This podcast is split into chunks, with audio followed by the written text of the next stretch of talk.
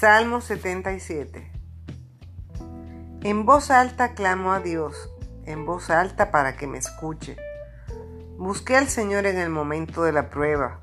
De noche sin descanso hacia Él tendí mi mano y mi alma se negó a ser consolada. No me acuerdo de Dios sin que nos gima. Si medito, una duda acosa mi espíritu. No me permite dormir, me perturbo y me faltan las palabras. Es que pienso en los días de otrora, en los tiempos antiguos, y me acuerdo, y por la noche mi corazón se atormenta, medito y mi espíritu se interroga. ¿Nos rechazará Dios para siempre y no reabrirá el tiempo de sus favores? ¿Ha clausurado su gracia para siempre y encerrado su palabra para el futuro?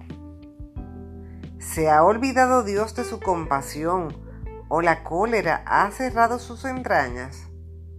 Y me dije, lo que me traspasa es que ha cambiado la diestra del Altísimo.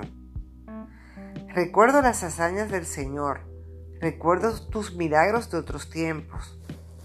En tus obras medito una a una y pienso en tus hazañas. Oh Dios, en tus obras todo es santo. ¿Qué Dios es tan grande como nuestro Dios? Tú eres el Dios que hace maravillas. Tú muestras tu fuerza entre los pueblos. Por tu brazo a tu pueblo rescataste, a los hijos de Jacob y de José.